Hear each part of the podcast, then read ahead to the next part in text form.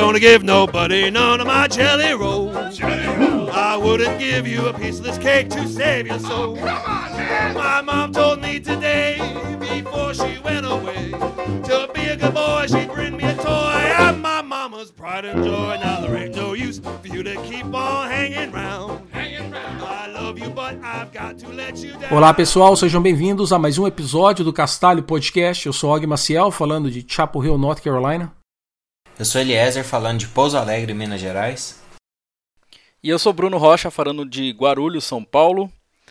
E vamos continuar aqui com o nosso bate-papo a respeito da linguagem Go, com o Thiago Avelino e o César Jimenez. Então, já para dar o pontapé aqui, eu tenho uma pergunta para o Avelino, né?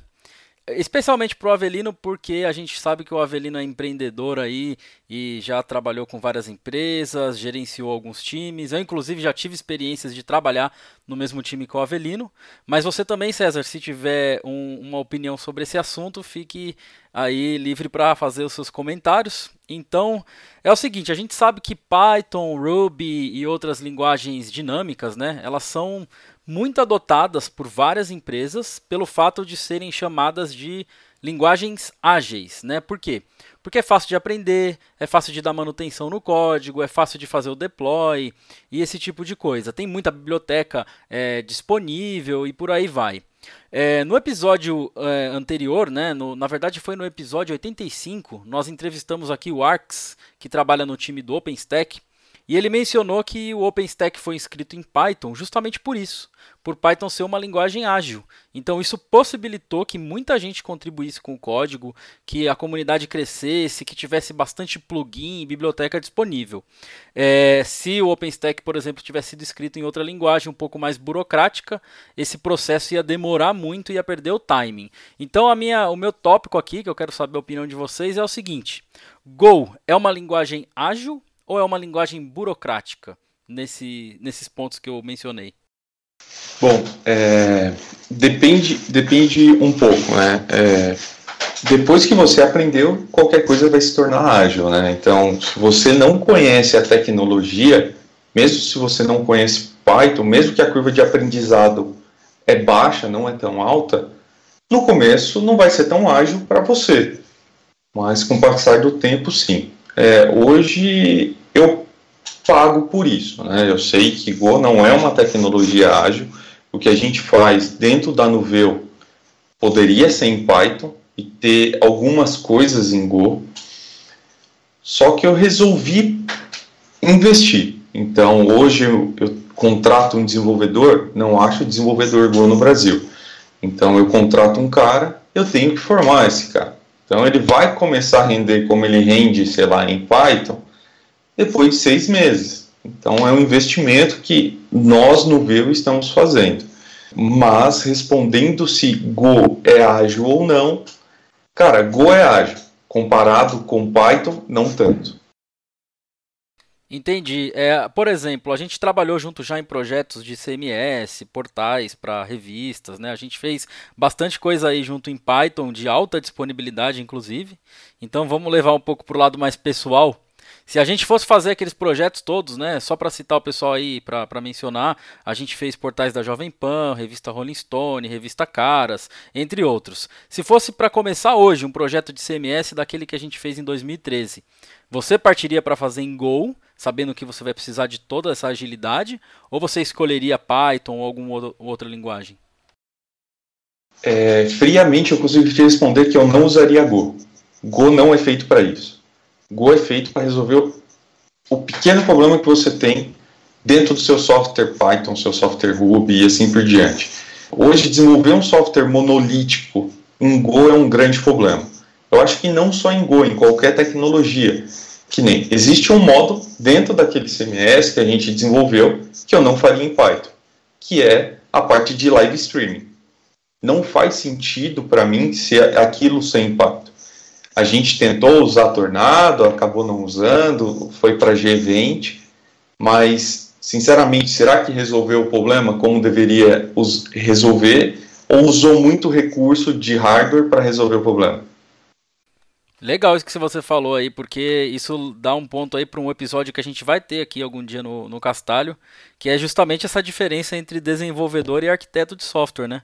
Porque saber esse tipo de coisa que você está falando aí é só um cara com conhecimento de arquitetura, né? Para saber que aquele ponto específico do, do, da solução ficaria melhor numa linguagem e aquele outro ponto fica melhor em outra. Então esse é um bom exemplo aí da diferença entre developer, arquiteto de software e, e, como a experiência conta muito na hora de tomar essa decisão aí de escolher. Só uma outra coisa que eu quero que você comente aí, vocês dois, né, você César também, como que está a disponibilidade de pacotes no Go e se o gerenciamento de pacotes dele é bom? Né? Tipo, é, é algo parecido com o que a gente tem no Pip, do Python? Como que funciona esse negócio? Obrigado por bater na vergonha que eu tenho de Go. Então, eu não, eu não gosto de defender tecnologia, eu gosto de expor os problemas. E gerenciar pacote em Go não é nada legal. Existe uma porrada de iniciativas, sei lá, Go Vendor, Go Dapps, agora está surgindo uma é, mantida pelo cortinho do, do, da linguagem, só que ainda não me agrada. Então, é, eu até comento com o pessoal que trabalha aí comigo que Pô, se eu fosse reescrever tudo que me incomoda em Go, eu teria trabalho para a vida inteira. Então, o, o PIP eu acho muito legal, apesar de, de gostar muito do controle de versão do, de pacote do Ruby.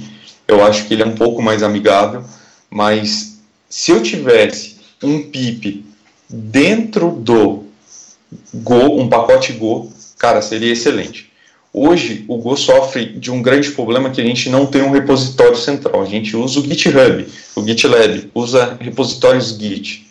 Então, se eu, Avelino, que mantenho um pacote que eu tenho, sei lá, uma pessoa ou um milhão de pessoas usando e eu remover esse cara do ar, praticamente eu acabei com a vida de todo mundo que usa aquilo.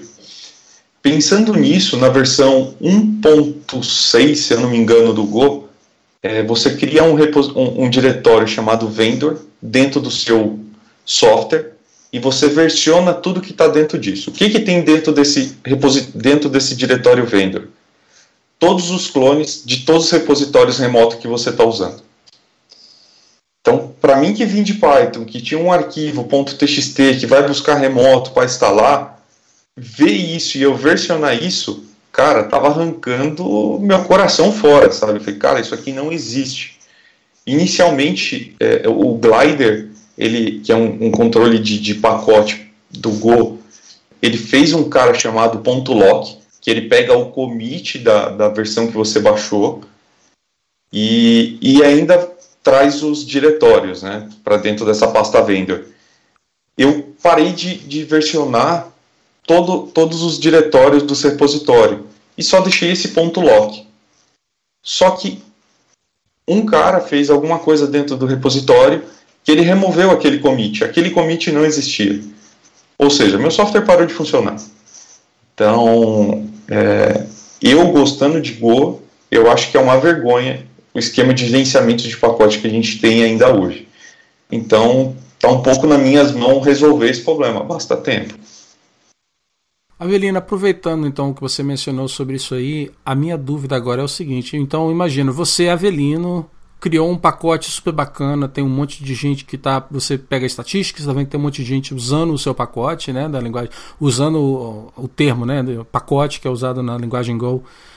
Como é que você vai de, de third party, né? Você tem o seu módulo que está todo mundo usando. Como é que essa, esse seu pacote poderia entrar na linguagem oficial e, e entrar na lista de, de pacotes su, suportados? Você sabe como é que é o processo?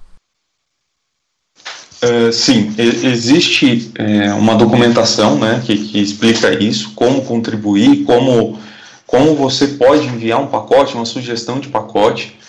É, inicialmente havia lista de e-mail, você comentava, falou, pô, eu tenho esse pacote, ou eu mantenho esse pacote. E eu acho que pode ser um pacote legal, e vamos e, e, aguardar o pessoal responder, né? O que, que eles acham. Então é, é, colaborativo. Então existe pacote que não era de dentro do core da linguagem que hoje faz parte. É, não consigo mencionar nenhum de cabeça, mas acompanhando a lista de e-mail, eu vi alguns pacotes que realmente entraram para dentro do, do, do, pacote oficial. Um dos caras que é, lá atrás entrou, o, o pacote net tem um, um, cara chamado Dial, que eu consigo fazer, sei lá, um telnet da vida, ver se aquela porta daquele IP está aberta. Inicialmente só existia esse Dial e fizeram um Dial Timeout, um, um método chamado Dial Timeout que veio de, uma, de um pacote externo. Um cara de fora tinha implementado esse Dial Timeout e pô, não faz sentido você usar uma lib externa só para ter esse Dial Timeout. Vamos colocar isso para dentro. Não foi ele que sugeriu trazer esse pacote para dentro. Alguns core committer viu e falou: pô, eu acho legal trazer isso e mencionaram ele dentro desse e-mail dessa lista. E assim entrou esse pacote. Então é muito colaborativo. É, como tem uma organização por trás, você tem que assinar um documento. Na real, você não precisa fazer que nem no Plone, que você precisa assinar. O Plone é um CMS em Python.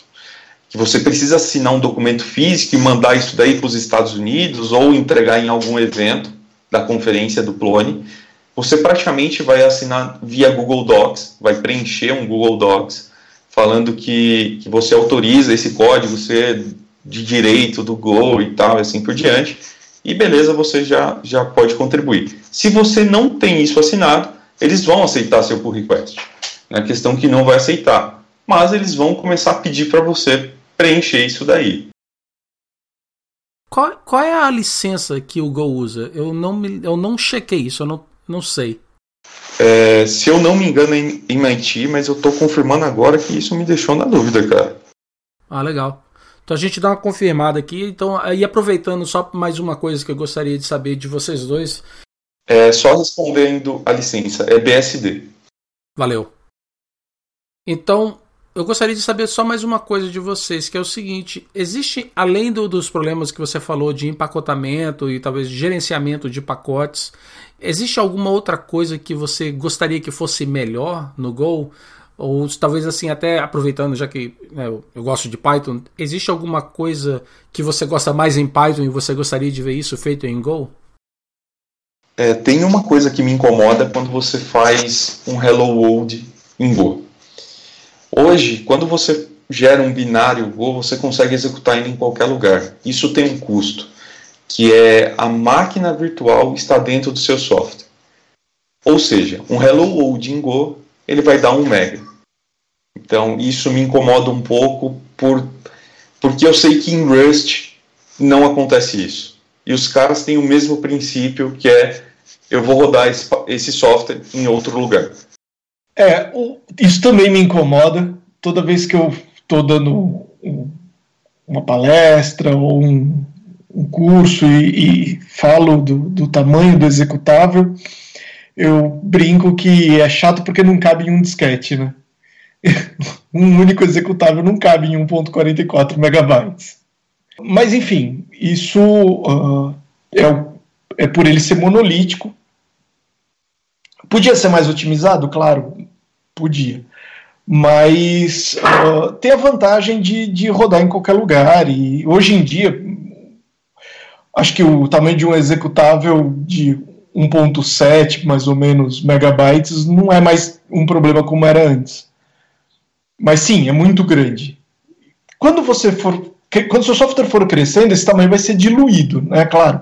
Quando, conforme o software cresce, isso daí não vai crescer proporcionalmente, vai ficar diluído, porque na verdade muitas das coisas que estão lá, garbage collector e tudo mais, você está usando no projeto inteiro. Então, não interessa se é só um Hello World ou se tem a, a nona sinfonia lá dentro, você está usando. A parte legal disso é que quando eu empacoto esse, esse executável e vou fazer deploy disso, o Docker, que antes, que, que se eu estivesse escrevendo em Python ia ter, sei lá, uns 50, 60 megas, supondo uma distribuição pequena só para rodar, né? Ele vai ter 5, 6 megas por aí. Então é muito grande, mas ao mesmo tempo é monolítico, então não vai precisar de nada além do kernel. Bom, eu vou aproveitar um dos pontos que você mencionou aí, que é o fato de você dar palestra e tal. E aí eu vou mudar o assunto. É, gostaria de falar um pouquinho sobre a comunidade. Então a gente sabe né, que você, César, tem participado ativamente de meetups em, é, de Go em São Paulo. Tem organizado também o grupo de estudos. Conta aí pra gente como é que tá a comunidade Go atualmente. É, se existe alguma conferência aqui no Brasil, a gente sabe que, que lá fora já tem. E aproveita também esse tempo e comenta pra gente como é que funciona esse grupo de estudos aí que você está organizando. Legal. O, bom, o pessoal se encontra, se, geralmente o pessoal conversa muito no Slack, né? Tem lá dentro do Slack tem o canal Brasil e tem o canal do grupo de estudos que a gente criou, que é o Brazilian Go Studies. E a ideia do grupo de estudos é Go é uma linguagem nova, e no Brasil ela é muito nova. E a ideia é pegar o pessoal que quer começar e que quer, quer entender, quer brincar com a linguagem e dar algum suporte e, e conversar e tudo mais. Então toda semana a gente se reúne, abre um hangout, pegamos um tema específico que o pessoal tem dúvida e que a gente combinou durante a semana no, no Slack e tentamos dissecar aquele tema. Não tem hierarquia, todo mundo pode falar, todo mundo pode dar opinião, todo mundo pode mostrar o que fez, a gente compartilha a tela e, e, e mostra o que fez. Uh, na semana passada a gente falou de controle de erros, e aí a gente mostrou várias formas que o, que o pessoal costuma fazer controle de erros, as formas que a gente considera mais correta, e por aí vai mas uh, já estamos na quarta semana que a gente está fazendo isso, e é basicamente um bando de programadores que se juntou para falar de uma nova linguagem. E a gente tem o Meetup, que o pessoal se reúne também para fazer os eventos de Go, mas aí já de uma forma bem mais organizada, bem mais, mais certinha. Uh, a gente está se preparando, inclusive agora vai ter o lançamento da nova versão, a 1.8, deve ocorrer essa semana. E uh, vai ter o, o, A gente vai fazer um evento, provavelmente no Google. E vai ser bem legal. Nós vamos. Nessa, né, e eu pretendo, eu e o Felipe, que também trabalha com a gente, nós vamos fazer uma palestra falando de alguns novos recursos que vão nascer na 1.8. É, sobre conferência, né, que eu acho que o César esqueceu. Existe, é, o ano passado, 2016, é, foi a primeira conferência, a GopherCon Brasil, que aconteceu em Florianópolis, que pessoalmente me surpreendeu por, por estar na comunidade Python puta tempo e, e lá atrás os eventos era bem vazio é, comparado a hoje, né? A primeira conferência de, Go no Brasil, eu não lembro de cabeça quantas pessoas teve, mas veio bastante pessoas da América Latina, então não foi só brasileiro que estava no evento. Para você, vocês terem uma ideia, veio um cara do Canadá participar do evento. E ele não trabalha com Go. Ele queria conhecer, praticamente. Ele já tinha brincado, mas queria saber como que estava a comunidade no Brasil, principalmente, por isso que ele veio do Canadá. Mas veio gente da Argentina, gente do Chile, bom, teve uma porrada de cidade. Venezuela também, teve, teve bastante país aí que, que acabou indo para Floripa Apesar que Floripa, mesmo se não tivesse evento, eu acho que seria fácil esse pessoal ir, né? Mas tinha, o evento estava tava bem cheio. Tem mais alguma coisa no radar aí para o pessoal talvez queira é, participar de uma próxima conferência? Uh, sim, é, 2017 vai ter em Floripa também é, a conferência nacional de, de Go, que é a GoFercom Brasil tem bastante gente na organização, o Andrews Medina, que ajudou muito a comunidade Python, tem um pessoal lá de, de Floripa que, que usa muito Go no dia a dia, que está organizando. Então, se eu não me engano, vai ser em novembro, não, não sei data ainda, dia certinho, mas vai ser no mesmo mês que foi o, o ano passado. Então, quem está afim de aprender, tenta visitar um meetup antes, né? para se na sua cidade tem. Caso não tenha, é, acompanha o Twitter do pessoal da, da, da GopherCon Brasil, eles anunciam por lá. E tem o site também da GopherCon que eu passo pro, pro pessoal e eles colocam na, no release note, alguma coisa desse tipo. Bom, aproveitando que você está comentando aí do pessoal que é, não foi, está interessado, é, tanto a conferência do ano passado quanto os encontros do, do grupo de estudos, o pessoal consegue acessar isso online? Está disponível no YouTube, onde que existe assim a gravação das palestras, igual a gente vê muito em conferência em Python, porque aí a gente deixa na, nas notas também. As gravações do, do, do, hangouts que a gente faz do grupo de estudos, a gente não conseguiu gravar o primeiro, uh, ou melhor, conseguiu, só saiu o meu áudio. Foi ótimo. Era eu falando sozinho durante três horas. Uh, então esse a gente não subiu, porque primeiro que o arquivo. Inexperiência nossa, né? Primeiro que o arquivo ficou grotesco de grande, e segundo que uh, era só eu falando, então não saiu as perguntas né, que o pessoal fez. Ficou muito chato. Aí já tem, mas tem outros dois que já estão já, já direitinho, já tão, a gente aprendeu a gravar. Então esses, esses já estão. A gente ainda não está gravando os meetups, estamos tentando também, mas tem um problema. Meetup é, é, é, pior porque tem um problema de equipamento, né? Você tem que ter uma câmera boa e uma câmera boa é um negócio caro. Então ainda, ainda tem uns, uns ajustes para fazer aí, já. Mas, enfim, a gente está tentando gravar. Eu vou passar as URLs do que a gente tem para vocês colocarem no, nos comentários do, do podcast. E eu também vou passar os links para poder entrar no Slack, nas nossas comunidades e, e participar e se divertir e tudo mais. É, na GopherCon teve, teve um cara gravando, não foi uma empresa, foi um do, das pessoas que estava ajudando o evento. Ele colocou uma GoPro lá, gravou. Uh, mas dá para entender o áudio e, e, tem um canal, eu passei pro pessoal aí do Castalho e eles colocam aí no release note também, mas foi gravado e tem como ver o que, que aconteceu. Bem legal. Eu me lembro que acredito que foi no final do ano passado, né? Teve um meetup de Gol lá no escritório da Red Hat em, em, São Paulo. Eu infelizmente não pude ir lá no dia, mas eu fiquei sabendo do, do meetup e a próxima vez que estiver lá vou fazer de tudo para participar. Bacana. Falando em Red Hat Go, o, o Wendel, se eu não me engano é esse o nome, que é da Red Hat e trabalha é, daqui de São Paulo, é, ele estava dando uma olhada no GoFN, que é um, um, projeto aí que, que a Novell mantém, e ele achou legal, ele tá querendo implementar Kubernetes em, em cima, para o GoFN usar Kubernetes. E a gente deve fazer algum sprint do GoFN lá dentro. Então, não tem data, não tem nada, mas isso vai acontecer.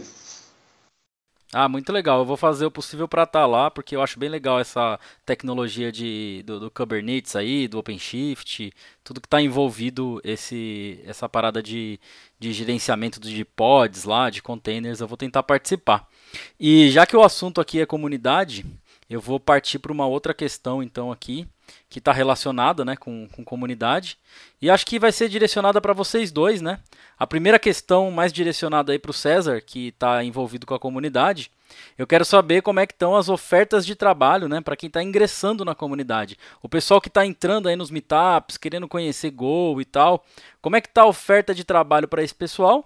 E aí depois que o César falar um pouquinho disso, o Avelino, né, do lado do empreendedor aí, comenta para a gente como é que está sendo aí a dificuldade para encontrar profissional, se ele está encontrando profissional qualificado, qual que está sendo o procedimento e se você conhece outras empresas que estão passando pelo mesmo é, mesma situação. Né? Então, diz aí, César, como é que tem oferta de trabalho para quem entrar na comunidade Go e começar a programar?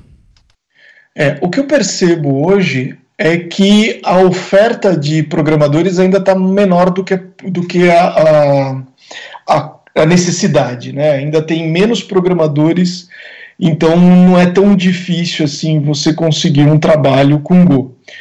O problema é que hoje em dia, para você ser um profissional e você trabalhar no back-end, não adianta você saber só uma linguagem, você tem que saber um monte de coisas, você tem que saber se virar num, num leque de, de. Você tem que ser meio generalista para algumas coisas.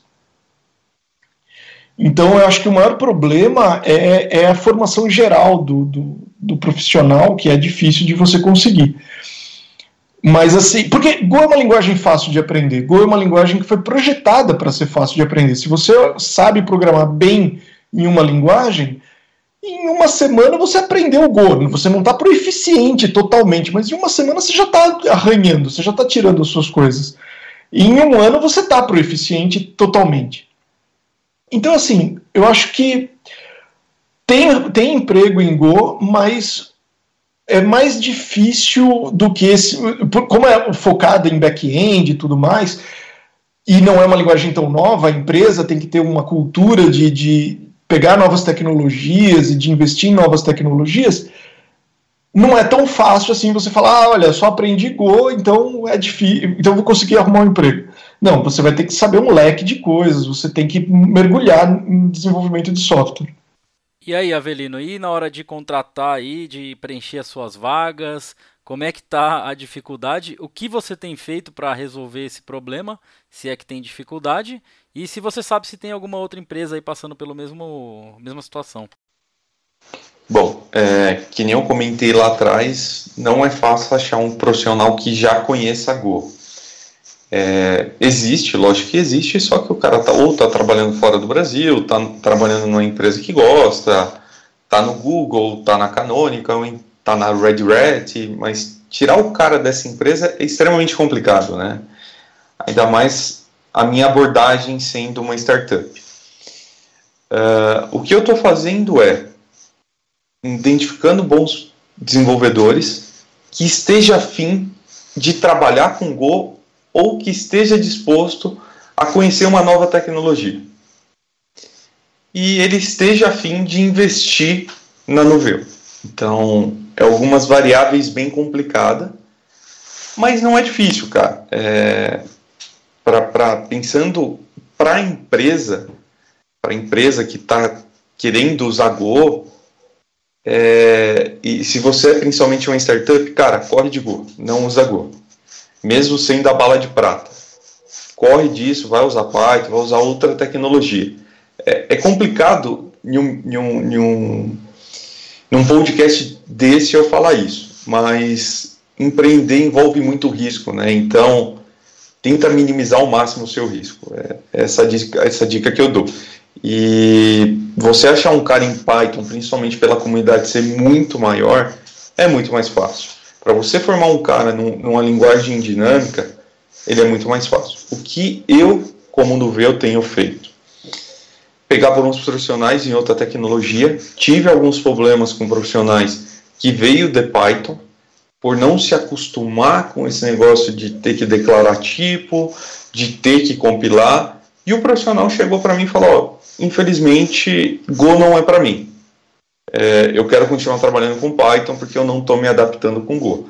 Cara, eu vou fazer o máximo para tentar realocar o cara em outro lugar. Eu conheço algumas pessoas, vão tentar realocar. Existe um outro problema também para o empreendedor. Você trouxe um cara, formou esse cara em Go, ajudou, né? Formar ele é complicado. Você ajudou ele se formar, aprender Go, e a oferta de, de, de trabalho fora do Brasil é extremamente grande. E hoje um sonho do desenvolvedor é trabalhar para uma empresa de fora do Brasil. Então ele vai sair da sua empresa. É, ele vai não, ele pode sair. Uh, aconteceu com, com, com, pessoas de dentro da Nuveu que o cara quis ir para uma outra empresa, era nacional, e eu, como Avelino, amigo daquele cara, sem pensar no Avelino empreendedor, ajudei ele a entrar. Então, praticamente, ele saiu da empresa que que eu estava lá como algum cargo de líder e ajudei ele a entrar na minha concorrente, que indiretamente é, porque está levando o meu profissional. Mas, cara, é, antes de ser empreendedor, eu sou ser humano e antes de ser ser humano eu conheci a pessoa como um amigo meu. Então não tenho por que eu ser um escroto e falar, pô, não vou te ajudar, vou te queimar lá dentro para você não sair. É, hoje o que eu prezo dentro da Novel é cara, eu sou seu amigo antes de ser seu chefe. Então, o que você precisar, conta comigo e eu vou tentar resolver o seu problema. Se, tipo, ah, eu quero mudar, sei lá, para Miami trabalhar em Go lá, com, em Go, em, trabalhar com Go. Cara, se eu conhecer alguma empresa de Miami que usa Go, eu vou te indicar, cara. Não tem por que eu não te indicar. Então, existe bastante problema aí de, de contratar profissional. Em linhas gerais, é isso. Legal. Bem, então chegamos na, na parte do podcast onde a gente geralmente, quando nós fazemos uma entrevista, nós falamos sobre o top 5, que seria fazer uma lista de músicas e filmes e, e livros que as pessoas curtem. Dessa vez eu acho que eu vou fazer uma coisa meio diferente. Eu vou pedir para você, Avelina, e o, e o César comentar aqui com a gente, talvez fazer um top 5 de talvez livros, sites ou alguma coisa assim que seja tutoriais para as pessoas então que estiverem interessados em aprender mais sobre Go, o que, que vocês recomendam para eles? Qual é o, o top 5 de referências de material para a linguagem Go que vocês é, vão sugerir para as pessoas que estiverem ouvindo? Tá, é, eu, eu posso começar falando de alguns livros que eu já li é, em português. Eu sei que tem um que, que um brasileiro escreveu, só que eu não li esse livro. Se eu não me engano, é distribuído pela Casa do Código. Go in Action é muito legal. Go Web Programming é bacana. E tem o The Go Programming Language, que é bem legal. Esses, esses três aí é, eu li e recomendo bastante. Bom, para começar no Go, eu acho que o ideal é ir na documentação da linguagem, é o melhor lugar para começar. Lá você vai encontrar, logo, logo na primeira página, quando você entra em documentação, você vai encontrar links para os principais tutoriais, para os principais textos que explicam o conceito da linguagem e tudo mais, e inclusive tutoriais no sentido de que uh, tem o playground, né? Você tem o playground é um recurso da, da é, de software que existe na linguagem que você consegue é, ter uma páginazinha web que você escreve o seu código da run e ele roda o seu código e você já vê o resultado na web sem ter instalado, sem ter feito nada. E lá na documentação você tem isso. Para quem quer começar, a primeira coisa a fazer é ir na documentação, na primeira página, e brincar com aqueles tutoriaizinhos que são tutoriais que começam bem feijão com arroz. Então, é como é que eu faço um Hello World? E aí ele te explica, te levando pela mão, e, uh, e vai, vai avançando, avançando, até que começa a ficar coisas mais complicadas. Aí, como segunda dica, é, é jabá pessoal, vai lá no meu tutorial, que eu já passei o link para vocês, que é o texto que a gente. É um texto que começou comigo dando uh, uma, um workshop de duas horas, então não tinha nada, eu tinha eliminado várias coisas da linguagem para é, para caber em duas horas. E aí o pessoal foi pedindo, foi colaborando, ele está no GitHub, então o pessoal foi fazendo pull request de, de outros recursos que ficavam interessantes, e hoje em dia é um workshop que é impossível você passar ele em quatro horas falando, porque o material foi crescendo, crescendo, crescendo. E é o mesmo material que a gente usa no grupo de estudos. Então dá para se divertir bastante, tem bastante é, do básico da linguagem por lá. É, existe um, um, repositório que eu comecei há um puta tempo lá atrás, cara, que é um repositório de, de pacotes Go. Ah, eu quero mexer com Postgre. Como que eu, que que eu consigo usar para mexer com Postgre? Eu quero quero trabalhar com machine learning com Go. O que que eu uso? Que é um repositório chamado Wilson Go, que eu acabei de mandar o link aí para vocês. E lá tem uma porrada de coisa, desde livro, sites que é referente à, à linguagem e tem uma porrada de gente que contribui. Então ele é mantido atualizado constantemente. Bom, acho que com essas dicas todas aí o pessoal já tem muito material para para começar no né, aprendizado em Go. Vale lembrar também que tem um grupo de estudos, que aí você já tem, vai ter um contato direto com o pessoal que está também é, no mesmo barco, está aprendendo. É, vou aproveitar aqui também para deixar alguns links, né? Eu tive brincando um pouquinho com Go e um dos sites que eu achei achei muito interessante ele chama Go by Example. E o bacana desse site é que ele tem assim um assunto, você entra lá E aí ele tem uma descrição em texto e com isso ele tem um código. Então o bacana é que além da parte teórica, digamos assim, você vai ter o exemplo na prática de como seria o código escrito em Go para aquele, para aquele exemplo. É, tem dois vídeos também. Um deles é um vídeo de introdução ao Go, que ele cita vários é, temas, como por exemplo variáveis, é, tipos de dados, Aí ele vai para a parte de lógica, né, onde tem if, for, é, switch, arrays, entre outras coisas. Tem a parte também de Go Routines, que é a parte de concorrência, é, como se criar um web server, outras coisas. Então é um vídeo bem interessante. É, um outro vídeo também é fala um pouquinho mais a parte de full stack development com Go, é do Ives Junqueira. É, a gente vai deixar esses links também no show notes, assim como todos os outros que o Avelino e o César aí contribuiu com a gente. E infelizmente chegamos ao final do episódio. Foi muito bacana bater esse papo aí com vocês, é, Avelino e César. Muito obrigado aí pelas dicas. Foi muito interessante assim conhecer um pouquinho. Eu, como eu disse, eu tive olhando um pouquinho antes a respeito de Go, mas não foi muito para frente porque atualmente eu estou trabalhando com Python, então acabou que o Python acabou sobressaindo pelo fato de eu não ter nada com que eu precise resolver em Go atualmente. Mas muito obrigado, espero que aí o pessoal tenha gostado, os nossos ouvintes, como sempre, o pessoal que passa sempre no Twitter, no Facebook, deixa um comentário pra gente até lá na, na, nos posts né, do, do blog, Castalho. Então é isso aí, pessoal, muito obrigado e até o próximo episódio.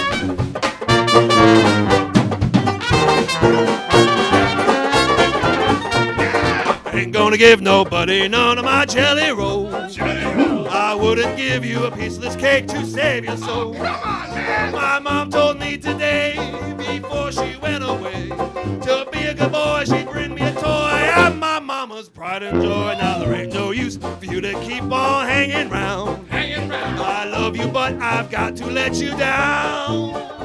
My jelly roll.